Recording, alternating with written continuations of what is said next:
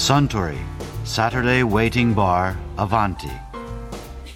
This program is brought to you by Suntory. ああスタン角のハイボールを一杯かしこまりました。いや先日皆さんこのカウンターで中近東の話をされていましたけど中近東発祥のカクテルって何かないんですかね？さあ、ここ1400年はないんじゃないですか？ん？イスラム教は原則戒律で飲酒を禁止していますからね。ああ そりゃそうだ。でも旅行者は飲酒 OK という国はありますよね。例えばドバイのあるアラブ首長国連邦とか。あそうだ。ドバイといえば以前競馬評論家の須田隆夫さんがこんなお話をされていましたね3月の半ばにアラブのドバイではい。大きなレースがあるじゃないですか、ありますね、ドバイワールドカップ、毎年行ってるんですよ、毎年そうですね。第1回は行けなかったんですけどそれ後はずっと行ってますね、今はもうドバイは僕はそろそろその競馬に限らず、観光地としてもそろそろブレイクすると思いますよ、まあヨーロッパではもうしてるんですよ。あそうあなんですか。のヨーロッパ寒いじゃないですか。全体的に言って。あだからあのヨーロッパの人の避寒地、ん。寒さを避ける。避寒地としてはもう相当人気があるんで、日本はね直行便がないのが痛いんですよ。あでもこれがいずれ解消されればもう完全にブーム起きるでしょうし、今やっとパッケージのツアーの,、あのドバイ出始めたんで、買い物する人にはね本当にねいいと思いますよ。特にそのワールドカップのシーズンは、あのドバイショッピングフェスティバルとかやってますから。ショッピングフェスティバルってな、はい。どんなもうだから国というかまあ市長国ですけどね、うん。全体がもうバーゲンシー。ズンあでまあ土地のものも、まあ、金製品がドバイ有名なんですけども、金はねあの金をいくら以上買うと応募券を1枚もらってそれをみんなこう投票箱に入れると,、と毎日金塊1キロが1人ずつに当たって 最終日には1人にまとまに25キロかな。なんかなんかすごいこうはっきりしてるよね。なんかそれ そういうのとかあとロールスロイスが当たるとか。うん。ドバイドバイね何かというとロールスロイス出すんですよ。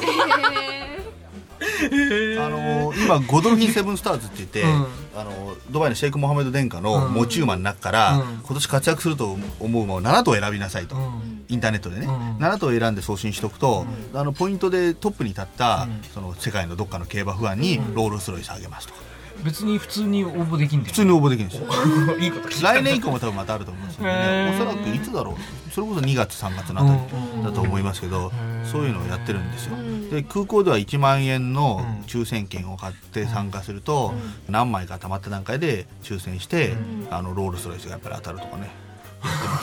でもさもらってもなかなか日本ロールスね一応ね横浜まではね運んできてくれるらしい。あそうなんですか。で向こうはねあの観光でいうとこれからはホテルが、ホテルマニアの人っているじゃないですか。ホテルホテラーの人。いるじゃないですか。高級ホテルの泊まりそうそうそう。たまらんホテルがうんいくつかこうできてきてて、一つはね砂漠の中にもう本当にシェイク・モハメド殿下プロデュースで自然と一体化して、えーもう一軒一軒、まあ、コテージのすごい立派なのみたいなのがあるんだけどももうその辺に野生動物が来るような砂漠の中の、でもリゾートのホテルっていうのが一つと、もう一つはねギネスブックに載ると思いますけど、タワーホテル3何十メートルのタワーホテルを海の中にしかも建てまして。海ながらで地下は海中展望レストラン。熱海かお前はっていうような。レストランが地下なのそう。で、まあ、上にもあるんですよ。300メートルと水中にあるわ 面白いな。けで全室最低でも10万円です。でも10万円以上の価値がある。あそうですで全室スイートでメゾネットタイプ。1階2階なんですよ。あー1階がリビングダイニングで2階がベッドルームなんですけど下100平米上100平米。や あそれそれが一番ダメな部屋。ダメな部屋でそうなんですか。僕ら見学会呼ばれて行って見せてもらったのがその部屋なんですけどもうだからインターネットにつながってるテレビだとかパソコンからスキャナー兼用のプリンターからもう何から何までそうやってお風呂もジャグジーであってでそれで1泊10万円なんです。で1階と2階をねつなぐ階段は時野の CM で浅岡幸二が降り降りてくるやつあるんじゃないですか。はいはいはいこうちょっと曲がってるやつ。曲がっててキラキラしてるやつ。あれですよ。もうだから僕全部絢爛豪華なきらびやかでもうベッドルームなんかもうこれじゃ寝らんねえよっていうぐらいにキラキラしてる感じの。あれはでもホテルの世界のホテル通を辞任する人は、まあこれからソフトの面でねその、ホテルってどうしても箱だけ作ってもダメだから、従業員がどれだけすごくなれるかっていう面はあるかもしれないですけども一度話の種に泊まっといて損はないホテルだと思いますでまたそれで泊まってショッピングですよでも南の島だったら例えばねそのヤシの木があって、なんかのんびりみたいなそういうこう海辺でみたいなのあるんですけど、まあビーチはすごい綺麗ですよ、ん。海は綺麗で、あのーもう本当に透明度の高い。ただ確かに今の段階ではね、あの娯楽が若干不足してるという面はもうビーチ好きじゃないと持たないっていうだから本当にビーチとショッピングが2本柱ビーチに関して言えばもう結構大したことないホテルでもプライベートビーチをちゃんと持ってて、まあ、それなりの設備が全部整ってると。で、まあ、ショッピングの方はその大体金製品がもうほとんど金地金に近い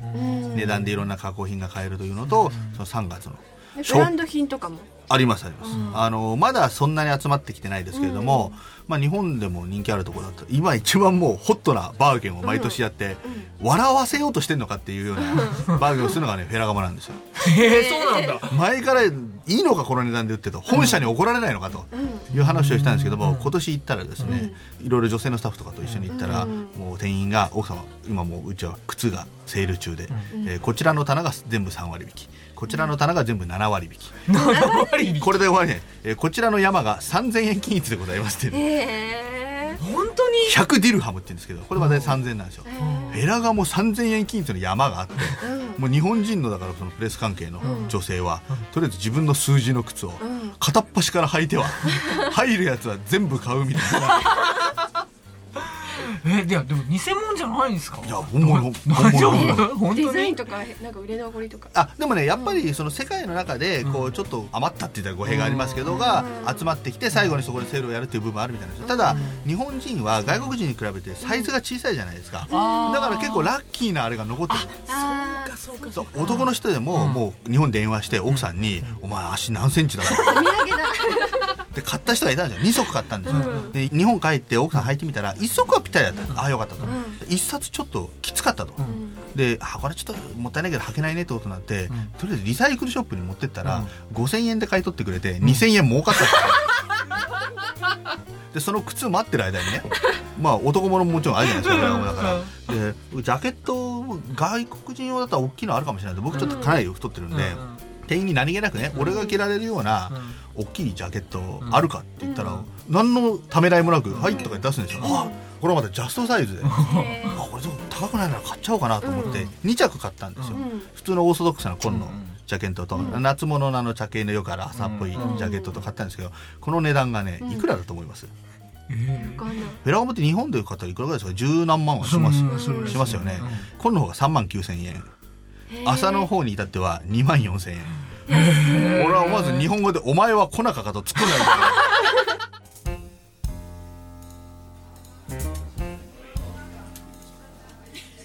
いやー須田隆夫さんのお話面白かったですね。あスタン角のハイボールをもう一杯。かしこまりました。ところでアバンティのカウンターでの会話にもっと聞き耳を立ててみたいとおっしゃる方は毎週土曜日の夕方お近くの FM 局で放送のサントリーサタデーウェイティングバーをお尋ねください東京一の日常会話が盗み聞きできますよ Suntory Saturday Waiting Bar Avanti.